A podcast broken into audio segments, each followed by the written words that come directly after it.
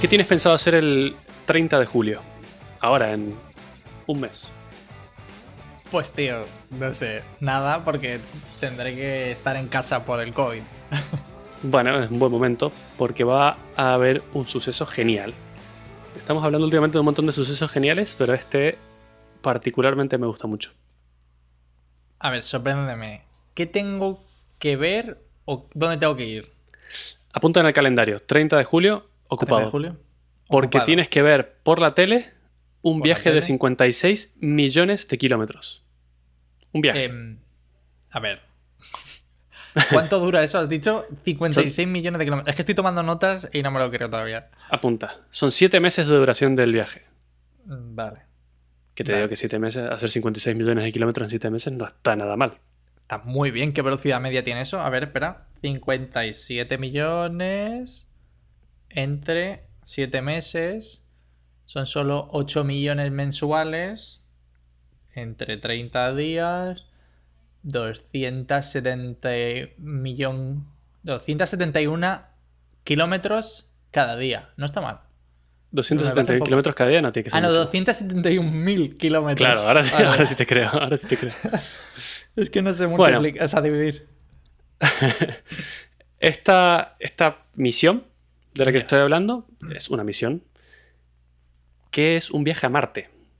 Vamos a enviar otro rover, porque ya hemos enviado varios y ahora te voy a contar un poquito, a Marte.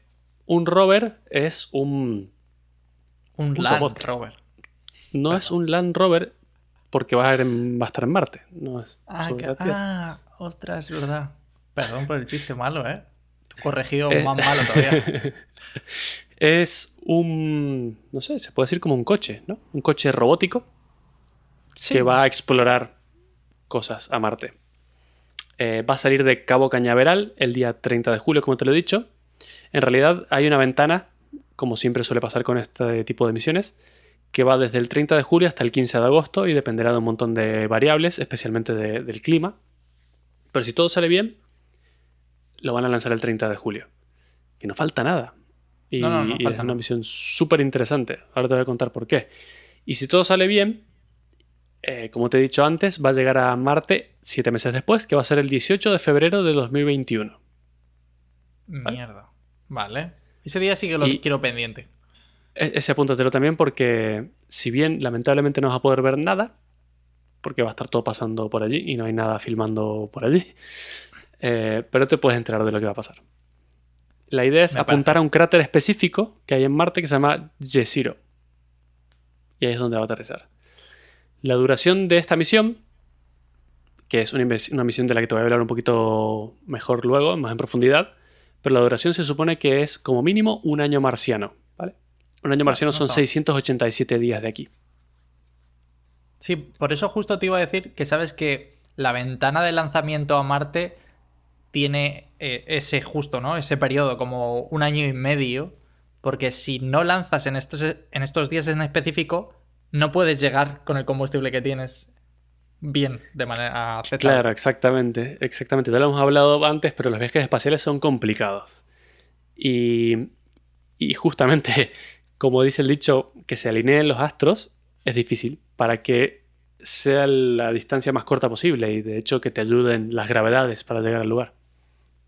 Entonces, bueno, la ventana es corta y hay que terminar. Es un- Sí, tiene un límite de tiempo ajustado. Pero te voy a decir que en este proyecto se está trabajando desde el 2012. O sea que han tenido tiempo. Lo sé. ¿Sabes quién lo va a enviar? ¿Quién es el, el que va a lanzar el cohete? No, la verdad que no lo he visto. ¿Va a ser el, el amado líder? No. No. ¿No? O sea, nadie, nadie, nadie confía en un Falcon 9 para lanzar cosas así. No sé, como que no, si no ha petado ni uno. Lo va a lanzar este señor Bruno. Sí, Tori Bruno, Tori Bruno, bien. justo. ULA. que es el mismo que está preparando el viaje a la luna próximo también. Sí. De hecho, va a lanzar su nuevo. es- Este misión creo que se lanza en un Atlas. No me hagas caso, ¿eh? Porque no recuerdo si es un Atlas o un Delta. Pero bueno, es el cohete más potente que existe ahora mismo. Para quien no lo. No sé si lo hemos hablado esto en el capítulo anterior, pero para quien no sepa quién es Tori Bruno, recomendamos encarecidamente que veáis el, el vídeo de YouTube de Smarter Everyday, en el que hace un tour por la fábrica de cohetes de Tori Bruno, y está genial, porque explican desde el principio, desde las láminas de metal hasta un cohete terminado, y está muy interesante. Así que para quien no lo haya visto, lo recomiendo. Y súper recomendado seguirlo en Twitter, porque contesta a todo lo que le preguntes. A nosotros nos ha contestado. Sí. Nos sentimos importantes ese día. En español, además, nos contestó. sí, señor. Bueno, entonces, antes de contarte sobre esta misión en particular, te voy a contar sobre las misiones anteriores, porque este es un tema que a mí me encanta, porque siempre me ha gustado la robótica, siempre me ha gustado el espacio, y si combinas los dos, salen cosas muy divertidas, como todos los rovers que hemos enviado a Marte, ¿vale? Entonces te voy a contar, históricamente no son tantos, pero te, voy a ir mencionando cuáles hemos enviado. Me parece bien. El primero que enviamos fue en 1997. Específicamente el 4 de julio de 1997, pues tenía que ser muy yankee todo y tenía que ser el día de la independencia. y no, no, explotó nada, como en la peli. No explotó, bueno, a lo mejor explotaron cosas, pero, pero el rover llegó. Ah, vale. Este rover fue, el, como te digo, el primero de todos, por lo tanto era bastante modesto, no tenía, no era muy grande, tenía más o menos el tamaño de un microondas, para que te hagas una idea. Desde mi punto de vista, uno de los más bonitos en diseño y no sé. Es muy simple y, Adri me está diciendo que no con la cabeza, pero... A ver, es que tienes el gusto de, no sé, de una aspiradora, ¿sabes? Te tragas todo, cabrón. es que además fue el primero, no sé, es como histórico. Ya, bueno, no sé. Bueno, la misión, o sea, la idea de este primer rover eh, tenía, bueno, ahora te digo para qué era, era, para explorar, o sea, era como un primer approach, una primera aproximación de qué, qué hay en Marte, porque hasta ese momento teníamos poca información. De hecho, no teníamos casi nada prácticamente. Este fue uno de los primeros en enviar imágenes de vuelta desde Marte. Imágenes ya sobre, el, sobre la Tierra, ¿no? Sobre el suelo. Es que, claro, es que desde principios de los 2000, en general, todo lo que tiene que ver con la, la astronomía ha mejorado muchísimo, tío. Entonces, claro, estamos hablando de un punto en el tiempo que no había nada. Que... De hecho, no sé si el Hubble eh, estaba en órbita para aquel momento, ¿no? Puede ser, la verdad es que no recuerdo la fecha, pero, pero puede ser que hubiera estado. Luego, más adelante, te voy a contar que ya tenemos un par de satélites orbitando Marte, entonces ya tenemos imágenes de super mega calidad, pero te voy a contar de eso más adelante. Vale, entonces este Sojourner era el nombre del primer rover eh, y estaba pensado para que dure entre 7 y 30 sols. Un sol es un día marciano, ese es el nombre que le han puesto, que es muy parecido a un día de la Tierra, son 24 horas y 39 minutos. Un poquito más largo que un día de la Tierra. Eh, que básicamente es una rotación sobre su eje. Me Entonces se suponía que esta soles, ¿eh? Sí, sols. Lo que pasa es que en español no tiene mucho sentido porque el sol ya es el astro, ah. pero en inglés sol no es nada, entonces tiene como más sentido. Eh, la misión estaba pensada para entre 7 y 30 sols, pero finalmente funcionó. Como estas cosas las tienen que fabricar con mucha calidad, el rover duró 83 sols. No está mal, ¿eh? mucho más. ¿Eh? Nada mal. Eh, esta duración, ¿por qué, tiene caducidad? Porque la, en este en particular, la manera de alimentar la electrónica, el de obtener energía, era con paneles solares. ¿Y qué pasa? Que en Marte hay muchas tormentas de arena. Y de vez en cuando esas tormentas de arena tapan la, superficie de los paneles solares y ya deja de cargar las baterías. Y ahí es cuando generalmente mueren todos los, los rovers que llevamos para allá. Y este pesaba. Sí. ¿Qué vas a decir? No, no, digo que casi todos, ¿no? Casi todos. bueno, luego te cuento, luego te cuento. Mi experiencia. Vale. ¿Y este, tu experiencia de viajes a Marte? Claro, por supuesto. He ido un par de veces. Bueno, este fue el primero, pesaba 11 kilos y medio. Para que te hagas una idea es lo que pesa el One Wheel. Mierda, y tenía el tamaño... sí que pesa. sí, pesa, un montón. y tenía el tamaño de microondas. Bastante bien. Y cumplió su misión, incluso excedió lo que esperábamos de él. La siguiente misión se llamó Mars Exploration Rover y constaba de dos rovers, no uno, que son bastante famosos. Uno se llamaba Spirit y el otro se llamaba Opportunity. Eh, las dos misiones salieron, eran dos cohetes diferentes, con dos cargas diferentes, con dos aterrizajes diferentes. No sé si se puede decir aterrizaje porque no es en la Tierra. Sería amartizaje. Amartizaje, sí. Eh, y los mandaron a dos sitios diferentes también. Una cosa muy curiosa que tenían estos, y probablemente lo hayas visto, porque además también lo usaron en muchas películas de ciencia ficción y, y también hay como muchas animaciones, es que aterrizaban con airbags. Era como una. como una caja que no era una caja, porque no era un cubo, era como una pirámide rodeada de airbags. Esto caía desde el espacio, rebotaba a lo tonto un montón de veces, y donde caía se abría como una flor, y de ahí salía muy campante el, el rover. Genial. eh. Hay un, hay un vídeo de Mark Rover, creo que es, que de hecho fue ingeniero de la NASA, que está el típico experimento que se les pide a los niños, que es tirar un, huevo y tienen que fabricar una especie de cápsula, por así decirlo, o, estructura que les permita que el huevo, cuando caiga de la altura de un piso, se quede, sea, esté vivo, ¿vale? Y pues yo creo que esto fue igual, ¿no? Fue la misma, el mismo tipo de experimento. de vamos a Tiene tirar algo del parecido. espacio. A toda Sí, sí, además muchísima velocidad y que va a rebotar y se va a golpear. Me gusta este método porque es tan simple y funciona que, no sé, me parece genial. También hablando, ahora que has mencionado a Mark Rober, que me encanta porque tiene un canal súper espectacular, lo recomiendo en YouTube a todo el mundo, pero además es curioso porque se llama Mark Rober, que es parecido a Mars Rover, y trabajaba en la NASA, o sea, es un nombre, no sé si los padres eran cómicos o qué, pero... Pero es perfecto. Hicieron una post. Que sepas que trabajó en el Curiosity. Exactamente, él trabajó en el del que te voy a hablar ahora, el Curiosity. Es, es te has adelantado un poquito, pero es otro de los rovers. Estos dos, el, el Spirit y el Opportunity, aterrizaron en diferentes lugares, todo salió bien, y duraron, o sea, la misión estaba planeada para 90 sols, y duraron más de 20 veces más. O sea, funcionaron perfecto. Estos eran bastante más grandes que el que, el que te conté antes, el Sojourney porque pesaban 185 kilos, te he dicho que el anterior pesaba 11. Y tenían el tamaño de un coche, de un carrito de golf, más o menos.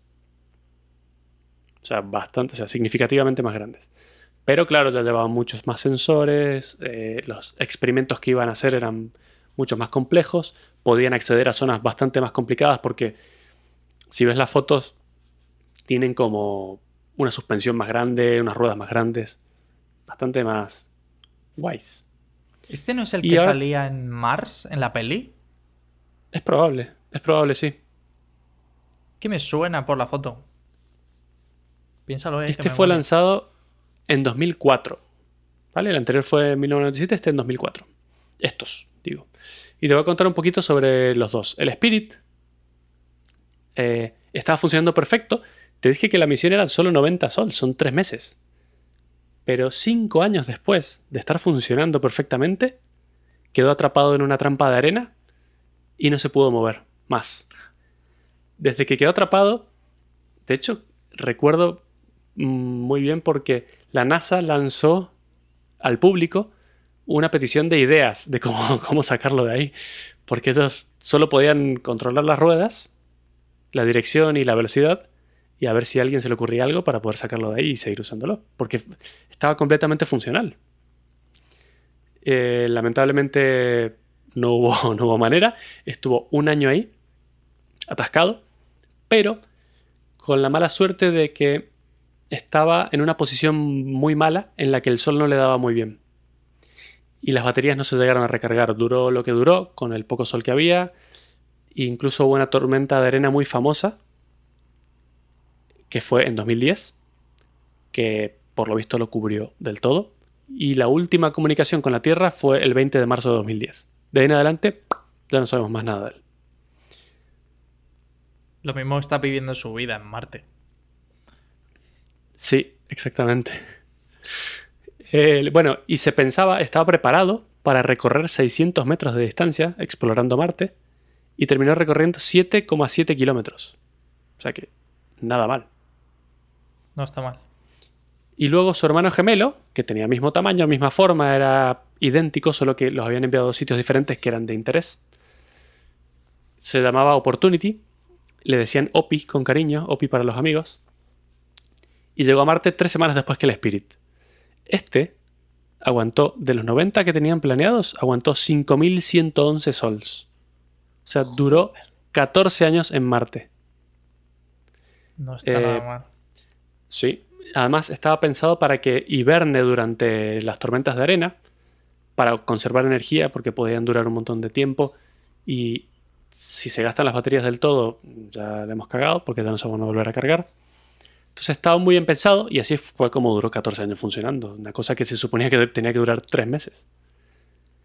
Esto es bastante común en el espacio porque se hacen las cosas de tanta calidad que duran mucho más de lo que se espera. Y hay una situación parecida que pasó con el... ¿Cómo se llamaba el satélite que, que mandamos como muy al final de la Vía Láctea y todavía sigue funcionando hasta, hasta hace dos meses. Claro, dices el que salió del sistema solar hace sí. 3-4 meses. Y se seguía comunicando con nosotros, sí. Voyager, de hecho, lo retuiteé en la cuenta. ¿No es el Voyager? Verdad. Sí. Sí. Ese se esperaba que durara un par de meses y no sé qué cantidad de años, tampoco me acuerdo, pero una barbaridad. Bueno, este también se había pensado que haga 600 metros, pero recorrió 46 kilómetros de la superficie marciana. Vaya paseo. Buah. Y este finalmente murió igual que el otro. Eh, con una, este no se quedó atascado en ningún momento, pero hubo una tormenta de arena muy grande que cubrió los paneles solares. Y nada, la última comunicación que tuvimos con él fue a mediados de 2018, que no está nada mal, hace muy poco. Mm. Entonces, tiene muchísimo sentido que estos, uno de estos sean los que salen en la peli de The Martian. Que para quien no lo haya visto, muy recomendable también. Vale, un poco después, en 2008, bueno, después te digo, después de que lanzaron en 2004 estos dos, ¿no? Sí, claro. En 2008 lanzaron una cosa que se llama el Phoenix, que no es un rover como tal porque no se mueve, sino era más bien una especie de laboratorio estático. Tenía como tres patas y es de una, forma como de un disco que aterrizaba y era para hacer un montón de experimentos. Todos estos que te estoy mencionando, la idea era ver qué había en Marte, de qué está hecho, de qué está compuesto, cómo es la, la geología. Buscamos evidentemente también eh, pruebas de vida, de que, de que haya o de que haya habido vida ahí antes. Los dos anteriores, exacto, iban a buscar agua y efectivamente confirmaron que en otra época la superficie de Marte era muy parecida a la Tierra, con mar y con un montón de cosas. Eso está todo confirmado. Y ahora mismo es un desierto congelado. Entonces hay agua, pero mezclada con la Tierra, no es muy útil y está congelada. Pero todo eso lo hemos aprendido. El Phoenix pesaba 250 kilos y aterrizó en Marte el 25 de mayo de 2008. ¿vale?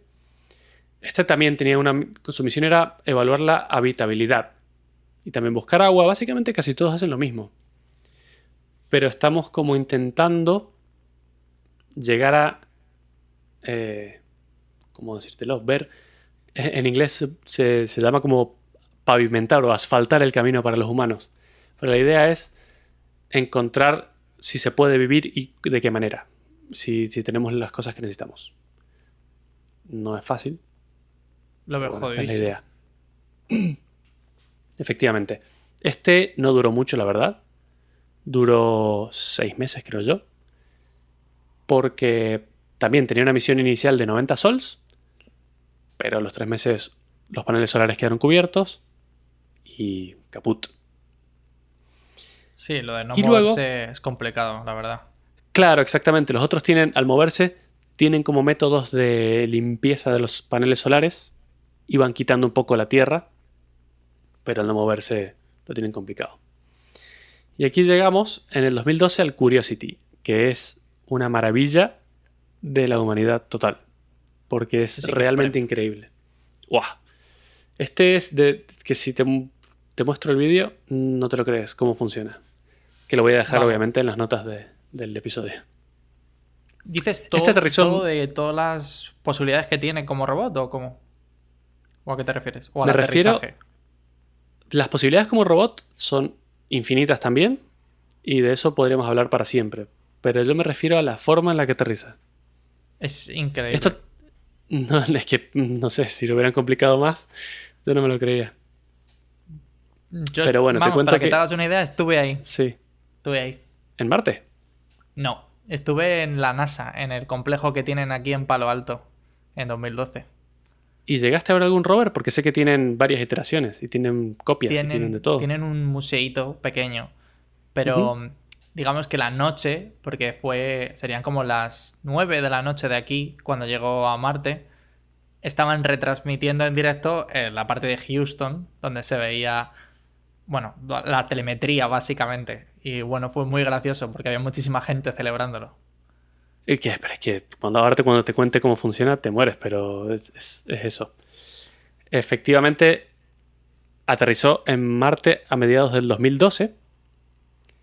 Agosto. El proceso de aterrizaje dura en total 7 minutos. Y te lo voy a describir un poco porque es bastante increíble, pero esto viene en el cohete en el que fue lanzado viene con una forma de cohete. De eso se desprende luego, una vez que ya entra en órbita en Marte, una cápsula. Esa cápsula contiene dentro el rover, pero tiene como un escudo para que al entrar en la atmósfera todo el calor no, lo arruine. Entonces, una vez pasada la atmósfera marciana, la tapa, este, que es la tapa de, la cápsula, se sale y deja al descubierto el rover. rover. Ese rover está con las ruedas plegadas y está con una especie de grúa en la parte superior. Esa grúa tiene cohetes, entonces esa grúa se desprende de la cápsula, todo esto cayendo. Luego se inician los cohetes de esa grúa y queda flotando en el aire para el descenso, para parar la velocidad, que todo esto viene a velocidades absurdas. Me he olvidado decirte que la cápsula tiene también un paracaídas supersónico para parar un poco la velocidad también. Y luego, una vez que la grúa está flotando con cohetes, baja con unos cables al rover a una altura aceptable, lo suelta, lo deja caer y luego esta grúa, para no arruinar los alrededores que son los que quieres investigar, sale volando para cualquier parte y se pierde, claro, es descartable. Esto es... Eh, recomiendo encarecidamente a quien esté escuchando esto que vea el vídeo que voy a dejar en la descripción, en las notas del episodio porque de verdad parece que, o sea, es muy... Muchas cosas pueden salir mal, muchísimas cosas pueden salir mal en todo ese proceso. E increíblemente funcionó a la perfección. Como, por curiosidad, ¿es el vídeo que es como una reconstrucción en 3D? Que se ve como, como el Marte, o sea, que se ve todo, ¿no? Perfecto. Efectivamente. Ese es el eh, que nos pusieron a nosotros. Ah, bueno, es que me parece normal. Claro, es que, es que lamentablemente Sí, lamentablemente no hay manera de verlo, porque está en Marte y como te he dicho antes, no hay nada grabando ni filmando ahí y, todo eso está en, una situación muy complicada, no hay nada... Por eso te digo que el aterrizaje dura 7 minutos en los que los ingenieros no pueden hacer literalmente nada, más que rezar porque todo salga bien y aguantar. Y lo peor de todo, ¿sabes qué es? Es que esos 7 minutos ya habían transcurrido. Exactamente. como... el, delay, el delay con Marte en aquel momento eran 8 minutos. Creo que el delay normalmente entre Marte y la Tierra está entre 8 y 24 minutos. Y, ya habían pasado los 7 minutos del aterrizaje. Claro. O sea, estábamos pendientes de que llegase la señal. De, que llegue la información para saber si ha explotado o no. Sí. Sí, es bastante increíble. Pero increíblemente salió todo bien. No sé, a mí me parece. Yo realmente no puedo creer que eso funcione así. Pero bueno, además, no te he dicho, pero este bicho pesa 900 kilos. 899 para ser exactos. Y tiene el tamaño de un coche pequeño. Es, un bicharraco gigante. Y bueno, la misión de, del Curiosity es eh, explorar un cráter que se llama el cráter Gale, en el que se cree que puede haber llegado, o sea, como que están las condiciones ideales donde puede haber habido vida. Entonces lo enviaron justo ahí para que investigue y para intentar buscar eh, algún rastro de vida. Creo que no se ha encontrado ninguno, la verdad. Pero a día de hoy el Curiosity sigue activo funcionando. O sea, este está desde el 2012 y todavía lo tienen. Y está funcionando y haciendo, haciendo experimentos. Todos los Eh, hasta años, el día de hoy- por su cumpleaños, envía una foto. Un selfie. Es verdad. Y lo pone por Twitter, ¿no? Sí. Sí, es muy bueno. Se está notando ya que tiene años y se han empezado a romper las ruedas, lo cual es un poco una preocupación de, la gente de allí. Pero bueno, teniendo en cuenta que, que tenía una misión que no duraría más de un año, creo yo que era, eh, ya lleva desde el 2012, no está nada mal. Hasta el día de hoy ha, ha recorrido 22 kilómetros de superficie. Bastante bien. Y este tiene una cosa en particular que ya es bastante genial, y es que su fuente de energía principal es un- una cosa que te va a dar miedo el nombre, pero se llama generador de isótopos termoeléctrico. Que es... sí, es un nombre un poco complicado. Es un tipo Me de generador... ¿A Me recuerda a, los isótopos de los Simpsons, ¿saben? Go isótopos. el equipo de béisbol. Claro. Es es un tipo de generador que usa isótopos radiactivos, como por ejemplo el- un tipo especial de plutonio, que genera mucho calor. Y con unas termocuplas convierten ese calor en electricidad. Básicamente es una microcentral nuclear, es muy pequeñita, pero es... Se supone que puede durar unos 14 años, tranquilamente. Y luego, además, sí, sí, muy bien. Y luego además, como soporte, tiene un montón de paneles solares que ayudan a recargar también las baterías. Eh, otra cosa genial que tiene este generador es que, como te he dicho, genera calor. Y hay una cosa muy importante de todos los robots que van a Marte, y es que el frío mata las baterías. No sé si lo sabes, pero las baterías en el frío funcionan súper mal y duran mucho menos de lo normal.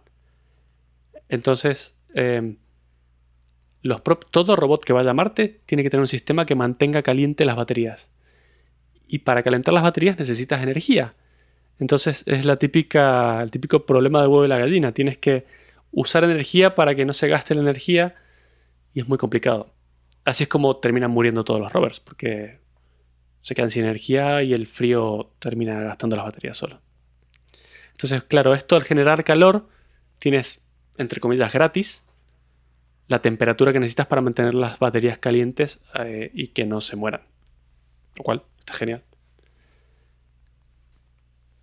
¿Qué más te puedo contar? Bueno, De que este sí que es precioso, puedes decir. Este es muy, sí, es muy bonito. Es muy bonito. Ahí he puesto una foto que estamos viendo que es- está comparado dos humanos con un Spirit, con el Sojourney, que fue el primero, y este es mucho más grande y tiene una cantidad de tecnología en cuanto a telecomunicaciones, a electrónica, a instrumentos, a experimentos que hace, que podríamos hacer 100 episodios del podcast y no te lo podría terminar de contar. Así que voy a intentar eh, seguir adelante porque todavía ni siquiera te he contado de la misión de, de este mes. la A ver, misión de este mes, te sorprendo, se llama Perseverance. Vaya, Porque- Ya, este no me gusta mucho, pero curiosamente sacaron una encuesta de la cual participaron 28.000 personas y terminó saliendo este nombre. Y se supone que va porque, claro, están perseverando, han enviado un huevo de, de rovers y siguen enviando como persevera y triunfarás o algo así. Pero yo creo que le tenían que haber dejado elegir el nombre a Elon Musk, tío. Sí, le habría puesto Destructor número 4 o una cosa así que habría sido muchísimo mejor en mi opinión. Ya te digo. Pero bueno, las funciones del Perseverance van a ser prácticamente las mismas que las anteriores, que van a ser buscar vida. Eh, una cosa muy curiosa que he visto eh, mientras investigaba un poco de esto es que para enviar algo que busque vida tiene que estar absolutamente impoluto y limpísimo para que no lleve ni una bacteria desde la Tierra. Porque si lo piensas, eso te puede contaminar las muestras que vas a tomar. Y tú te crees que hay vida, pero en realidad te las has llevado desde la Tierra. Y eso es súper complicado. Si ves cómo preparan esto, está toda la gente con batas en ambientes muy controlados y, y luego antes de enviarlo lo meten en unos hornos especiales que mata todas las bacterias. O sea, es una movida. ¿eh? Y bueno, este también va a recolectar y analizar muestras. Es el primero que tiene un taladro muy genial que va a hacer huecos en la Tierra para poder analizar no solo la superficie terrestre, bueno, la superficie marciana, sino también en una profundidad como, como, para poder ver más históricamente qué ha pasado y a ver si encuentra cosas diferentes. Y ese, bueno, solo el taladro da para cuatro podcasts, porque es espectacular. Puede taladrar piedra, puede taladrar tierra, tiene un brazo robótico de dos metros y medio que lo puede alejar y ponerlo, posarlo exactamente en el sitio. El mismo brazo lo trae hacia el rover, que el rover tiene un laboratorio dentro, que dependiendo del tipo de muestra hace como cuatro experimentos diferentes, bueno, como diez experimentos diferentes de cada muestra. Nada, podemos hablar de esto un millón de años. Es espectacular. Eh, a ver, bueno, este pesa 1025 kilos cada vez enviamos bichos más, más grandes. Sí, por eso decían que lo tenía que enviar ULA, porque es súper pesada la carga. Claro, pesadísimo y es el más grande y pesado que se ha construido hasta ahora por la NASA. Curiosamente, el método de aterrizaje va a ser el mismo que se usado antes.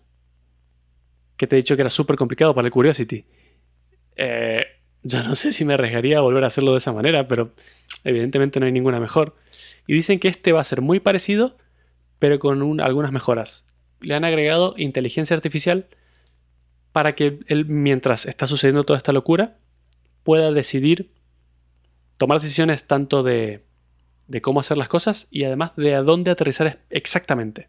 Él en tiempo real va a buscar un punto específico y va a decir, ahí me parece bien, es el lugar más seguro para aterrizar y hacia ahí voy.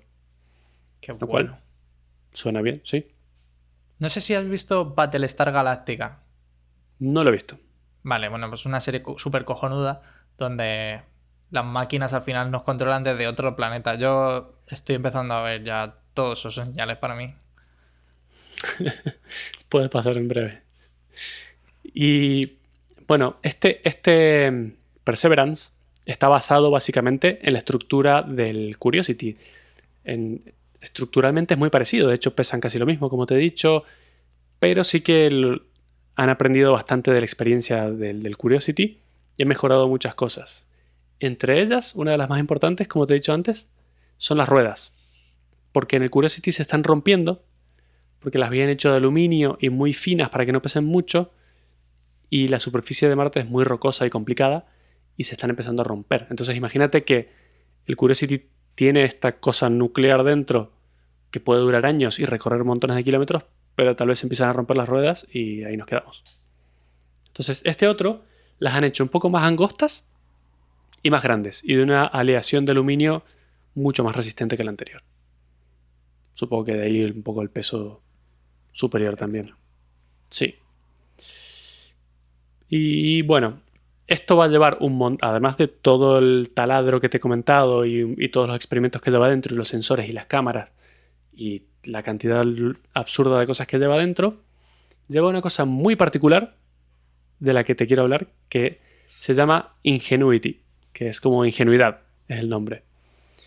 Y esto es la primera vez que se hace en un viaje de este estilo, en una misión así. Es un dron. El, es impresionante. A mí me parece una locura, ¿eh? Desde que ah. nos lo mostró nuestro compañero aquí, Santiago, que nos lo Sí, efectivamente. De hecho, él, ha sido el que me dio la idea de, hablar de este tema, que siempre me ha gustado mucho. Y efectivamente es una locura. Es un dron que va a volar en Marte. Es, es también conocido como el helicóptero de Marte. Se llama Ingenuity, como te he dicho. Y es un dron que no es el dron que te imaginas tú, que tiene las cuatro, los cuatro rotores es un dron que tiene dos rotores muy grandes que comparten el mismo eje. Gira uno para cada lado para contrarrestar el movimiento rotacional que generan los giros de, las aspas. ¿Alguna vez has pensado por qué el helicóptero, un helicóptero tiene en la cola un rotor? Eh, sí, bueno, pensé que era justo por eso. Porque sí, o sea, cuando les. sobre todo por las pelis, cuando les disparan en la cola, de repente el helicóptero empieza a girar. Claro. exactamente. Como los helicópteros tienen una sola hélice muy grande que gira muy rápido, pero claro, todo el giro y el movimiento tiene rozamientos y tiene fricción. Entonces, esa pequeña fuerza va haciendo que el helicóptero se gire todo el tiempo en la misma dirección que las hélices. Entonces, el rotor de cola lo que hace es permitir que se quede recto, mirando siempre para adelante, así no se marea la gente que va dentro. Bueno, este en vez de tener un rotor de cola, lo que hace es tener dos hélices que van en direcciones opuestas. Entonces, una contrarresta a la otra y ya está. Y otra cosa importante es que es muy liviano, pesa un 1,8 kilos y los rotores tienen un diámetro de 1,2 metros. Es bastante grande. El chasis, que es básicamente como el cuerpo del, dron, es un cubo de 14 centímetros. Es muy pequeñito. Pero las hélices son muy grandes porque esto no es fácil de construir. Porque Marte tiene el 1% de la presión atmosférica que tenemos en la Tierra. ¿Qué significa eso? Que, no hay densidad de aire suficiente para que las cosas vuelen fácilmente. Piénsalo. Es, eh, es muy complicado. Entonces, por eso los rotores tienen que ser muy grandes, con hélices muy grandes, con aspas muy grandes, y girar muchísimo más rápido de lo que haría, que, lo, que tendría que hacer un dron aquí normal en la Tierra, para poder usar el poco aire que hay en la atmósfera para elevarse. Como ventaja, la gravedad en Marte es un 38% de la que hay en la Tierra. Entonces es todo más liviano. Claro, tiene un poquito de ventaja. ¿Qué otra curiosidad? no sé, no hay aire, ¿eh? o sea, no hay suficiente, o sea, no hay materia sobre la que sostenerte. Claro, entonces es un 1% de la presión atmosférica de la Tierra a nivel del mar, que es muy poquito. Entonces tiene que ser muy grande y tiene que rotar muchísimo. Cuando lo presentaron por primera vez a esta idea, yo dije, bah, estos están locos, no pueden volar ahí con 1% de... Pero bueno, lo han logrado. De hecho, tienen... Eh, las, pruebas se han hecho en la, en la NASA, donde tienen una cámara gigante que es de vacío, donde hacen pruebas de cosas que estarán al vacío como en el espacio. Y aquí pueden regular y pueden crear una atmósfera ficticia de un 1% de la presión de la Tierra. Entonces ya tienen eso solucionado. Entonces ahí pueden hacer las pruebas. Pero, piénsalo, en la Tierra tenemos la gravedad de un G. ¿Y cómo haces para simular que haya menos gravedad? Y bueno, al final no queda otra que ponerle un hilo por encima, colgarlo, sí, tirando de él hacia arriba con una fuerza equivalente a la diferencia de gravedad que hay entre la Tierra y Marte. Entonces, está dentro de esta cámara con muchísima menos presión de aire y colgado de un hilo y con esas dos cosas simula estar volando en la en Marte. Qué bueno. Sí. Acabo de, acabo de buscar, por curiosidad, y que sepas que en el lugar más alto de la Tierra que podemos estar nosotros, que son eh, el Everest, básicamente, es 34% la presión atmosférica. O sea que, o sea que aún así estamos muy lejos. y la gente necesita oxígeno. O sea que imaginemos lo difícil que es. Sí, sí, sí. Y ni hablar de la composición, porque ese 1% no son los mismos gases que tenemos aquí, son cosas completamente diferentes.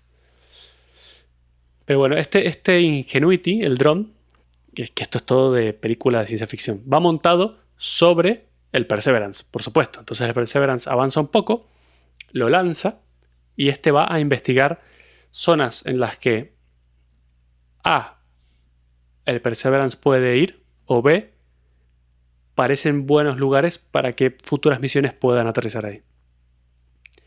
Inicialmente el plan es que vuele cinco veces, o sea, su vida esperada son cinco vuelos. Cada vuelo tiene que ser de unos 3 minutos. Y como distancia máxima podría llegar a cubrir unos 300 metros por cada vuelo. ¿Vale? Que no está nada mal. No está nada mal, ¿no? Y estas tres, o sea, estas cinco, estos cinco vuelos tienen que ocurrir durante 30 sols, que son más o menos un mes terrestre. Vamos a ver si pasa lo mismo con, que con todo el resto y vuela muchísimo más. Esperemos. Pero esto, bueno, esto es un poco más complicado porque puede, puede salir muy mal. Es que para mí me parece que puede haber un fail en la primera de, no sé, el robot despegando, ¡pum! al suelo. Imagínate. Otra cosa curiosa es que el vuelo es autónomo, por supuesto. Porque ya hemos hablado, y te voy a hablar un poco más ahora en un momento, del, del retardo que hay entre las comunicaciones entre la Tierra y Marte y es imposible que alguien lo esté controlando con un joystick como si fuera un dron o con un mando como si fuera un dron normal. Entonces, el robot tiene que ser capaz de volar solo, despegar, decidir a dónde ir y aterrizar. Pero es que además hay otra cosa muy interesante y es cómo se ubica ese dron a dónde está. Piénsalo. No puedo. No puedo utilizar la misma tecnología que utilizabas tú en los drones. No. Esto de que tienes como una antena en el suelo. No. No, porque eso es un GPS diferencial. Pero ahí no hay ah, satélite GPS. En Marte no hay GPS, no hay satélites dando vueltas a Marte que, que indiquen la posición. Mierda. Vale, genial. Entonces usemos un, una brújula, un sensor magnético. Tampoco se puede. Claro, te iba a decir, ¿tiene eh, polos magnéticos Marte? Los tiene, pero no están perfectamente definidos como en la Tierra. Las, las, el magnetismo, el campo magnético de, Marte es inconsistente. Entonces no te indica para dónde estás mirando, no lo puedes saber. O sea que es complicadísimo. Lo que hacen es, con giróscopos y acelerómetros, y además ayudados por una cámara que va mirando para abajo, van traqueando el dron hacia dónde va y luego pueden deshacer esa ruta o por lo menos incluso con bastante certeza pueden saber exactamente en qué punto está. Pero no es fácil. No es nada fácil. Vamos, que utiliza los mismos mecanismos que eh, explicamos en el capítulo de la navegación espacial con, giroscopios y acelerómetros para situarse dentro de, la, de, bueno, de Marte en este caso. Eso es, en Marte. esos mismos mecanismos existen y están bastante pensados ya porque son los mismos que se utilizan para situar drones y robots indoors, dentro de un mm. lugar, donde no tienes, donde el campo magnético puede estar distorsionado, imagínate dentro de un edificio, y además no tiene señal de GPS. Entonces, esta tecnología ya se usa desde antes y es bastante precisa y está muy bien desarrollada porque ya había hecho falta anteriormente para otras cosas. Entonces, bueno, menos mal que, que lo tenemos. Incluso como curiosidad, los ratones de ordenador que son láser funcionan muy parecido. Lo que tiene debajo es una cámara que está mirando hacia, hacia la superficie donde está apoyado y esa cámara es capaz de saber hacia, en qué dirección se ha desplazado el ratón viendo la imagen hacia qué dirección se desplaza. Esto es muy parecido. El, el dron usará la cámara que tiene para actuar como un ratón de ordenador y ahí tienes con mucha precisión una ubicación bastante exacta. Qué bueno. Lleva una cámara de altísima resolución, lo cual está muy bien porque eso permitiría tomar como unas imágenes aéreas que los satélites de los que te voy a hablar ahora en un momento no, no tienen tanta capacidad, son satélites viejos ya y además están muy altos. Este podría tomar unas imágenes bastante espectaculares desde arriba. Imagínate una toma donde salga el, el Perseverance desde arriba con un dron o algo así podría estar muy bien. Buah, sería genial. Sí, efectivamente. Por otro lado, la construcción tampoco ha sido fácil en el sentido de que tiene que ser muy liviano, por todo lo que te he comentado, porque además es un aparato que va a volar, siempre se busca que sea liviano, pero es que además tiene que aguantar tanto el, el despegue que tiene un montón de violencia, como la locura de aterrizaje que, de la que hemos hablado luego. Tiene que aguantar todas esas sacudidas y esas fuerzas. Entonces tiene que ser un compromiso entre resistencia y peso bastante complicado. Como curiosidad, la comunicación entre este helicóptero o dron y el rover, el Perseverance, es a través de una tecnología de radio que se llama Zigbee que los frikis que sepan de electrónica o de domótica ya la conocerán porque es una tecnología que es muy buena porque permite relativamente alta velocidad de transmisión con muy poca energía. Gasta muy Mm. poca energía y tiene una buena distancia de alcance. Podría llegar hasta 1000 metros en condiciones ideales. Todas las. ¿Cómo se llaman? Los lock. Las cerraduras inteligentes utilizan Sí. ya Zigbee. Sí, sí, sí. Zigbee es, bastante. Se está haciendo cada vez más famoso y incluso te venden los chips para que hagas las pruebas. Tú mismo puedes hacer cosas con Zigbee son bastante interesantes. Y bueno, ya que estamos hablando de comunicaciones, te voy a hablar de. Claro, estamos hablando de todo esto, que está muy bien, espectacular. Hemos aterrizado cosas en, la, en Marte. Genial, todo salió bien. Lo que parecía impensable que salga bien, está bien. Imagínate que dentro de un mes todo esto funciona bien y el dron está volando, espectacular. Pero ahora, ¿cómo, ¿cómo nos comunicamos con esas cosas que están ahí a, ¿cuánto te dije? 57 millones de kilómetros. Sí, más o menos. A- aprox, kilómetro más, kilómetro menos.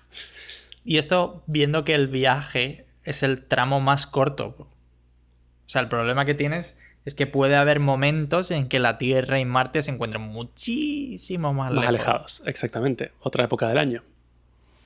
Entonces, bueno, aquí hay una infraestructura de la que también podríamos hablar infinitamente, pero lo voy a resumir muy rápidamente. La NASA en particular tiene una red de, de telecomunicaciones que se llama DSN, que es la Deep Space Network, que sería la, la red del espacio profundo. Que no tiene nada que ver con el capítulo anterior de Thor y la navegación. Claro, no tiene Eh, que ver con. Internet de- en la Deep Web, ¿vale? No, no confundamos los términos. Y esta red, la DSN, consta de tres centros de comunicaciones que tienen unas antenas parabólicas gigantescas que además son direccionales y se mueven, son bastante espectaculares. ¿Y por qué hay tres centros? Porque están separados a 120 grados uno del otro.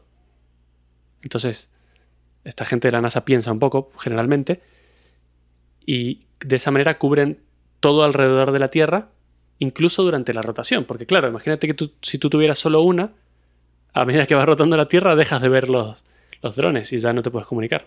Los rovers, perdón. Entonces, teniendo tres, independientemente de la hora del día, puedes comunicarte.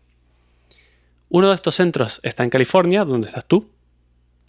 Otro está en Australia. Y otro está aquí en Madrid. Qué bueno. Sí. No sabía. ¿No sabías?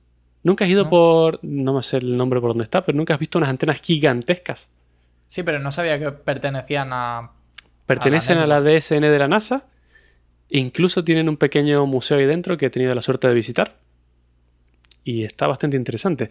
Piensa que ahí pasan cosas geniales. Eso se está comunicando con los rovers que están en Marte. Eso se está comunicando con la Luna y las movidas que hay por ahí. Pasan cosas muy buenas ahí.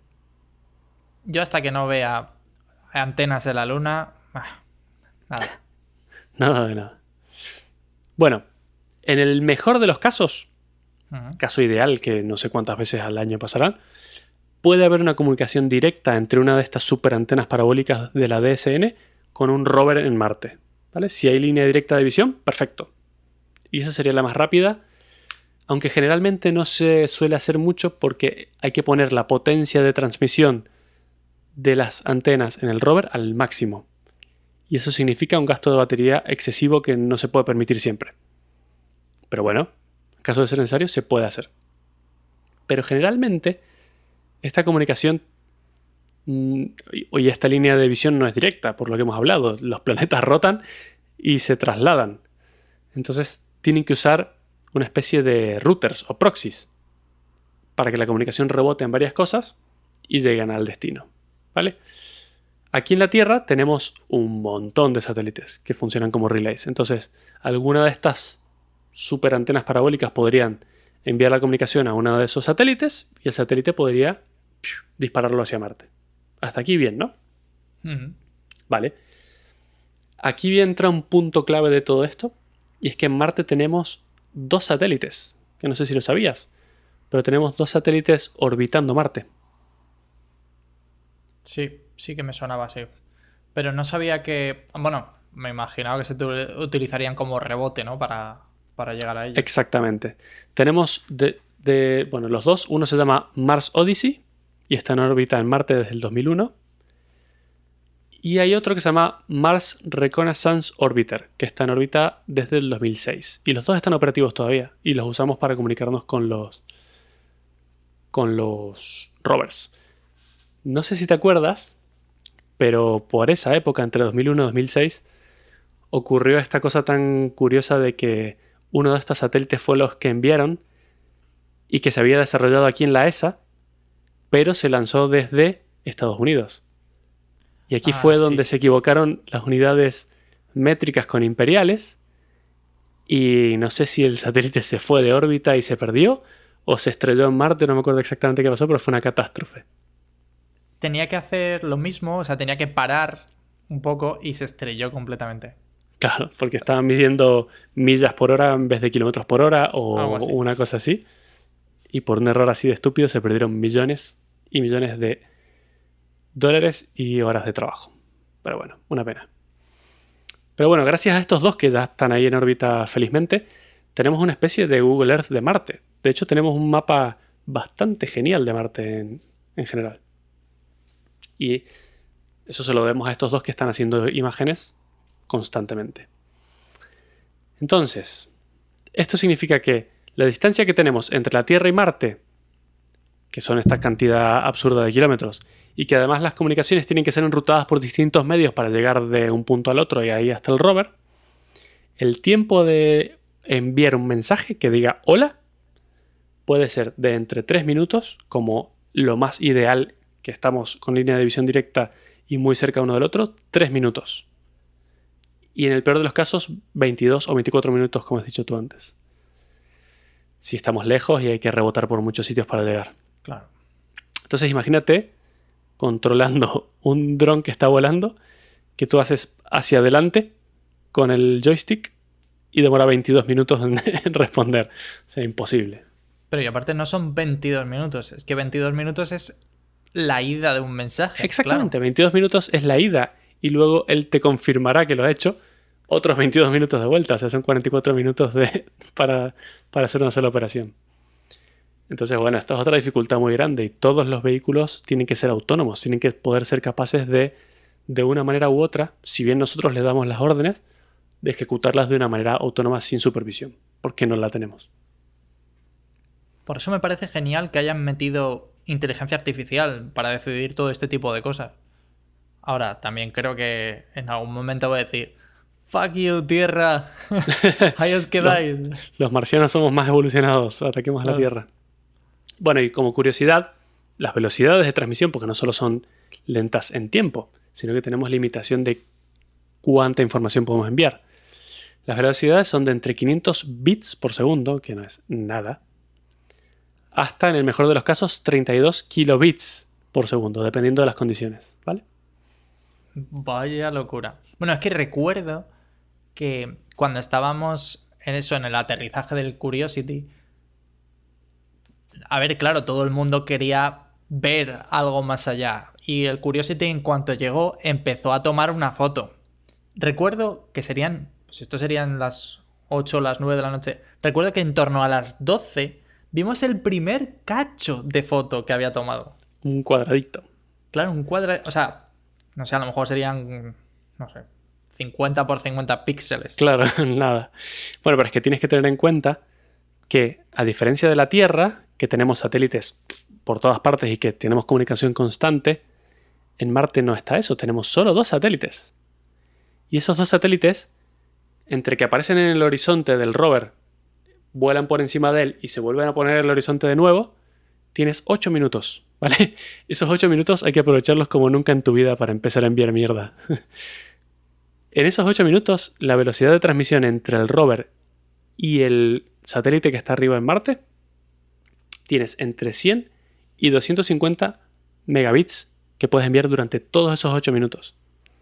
Para que te hagas una idea, esos 250 megabits son 31 megabytes, que es más o menos lo que pesa un episodio corto de este podcast. ¿Vale? Vaya locura. Eso por día, porque es cuando pasan los 8 minutos del, del satélite. Entonces, tienes que elegir muy bien la información que enviar. Y las órdenes que le envíes tú También llegarán y se entregarán cuando se pueda, no es que, o sea, estos 22 minutos todo muy bien, pero, pero vamos a ver en qué momento se las entrego. Vaya eh. locura. O sea, sobre todo las restricciones que tienes. Exactamente. Y esa es una velocidad bastante guay porque está cerca relativamente entre el rover y el satélite. Pero vale, le hemos mandado 31 megas al satélite de fotos, ¿no? Ahora ese satélite nos la tiene que hacer llegar a la Tierra. Y para enviar esos 31 megas son 20 horas de transmisión ininterrumpida de datos. Para 30 megas. ¿Qué me cuentas? Que es imposible, porque supongo que se pondrá por detrás de Marte en algún momento, ¿no?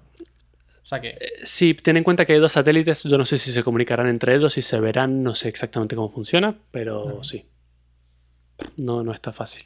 Tal vez no son 20 horas seguidas, a lo mejor lo hacen tandas. Por eso las imágenes que vemos, como llega una sola imagen completa y todo el mundo festeja porque es un logro bastante complicado. Sí, sí, te digo que cuando vimos ese trozo de imagen, que ni siquiera era un trozo de imagen de Marte, porque lo primero que hizo Curiosity fue echarse fotos a sí mismo para saber que estaba todo bien. Claro, genial, para ver que esté todo Claro, tú no quieres, no quieres intentar activar ningún dispositivo del, rover sin saber que está bien, no vayas a Claro, si está golpeado. sí. Bueno, este para mí es un tema muy apasionante y la información que te he contado hoy es un 0,5% de las cosas geniales que están sucediendo y de las cosas geniales que van a suceder.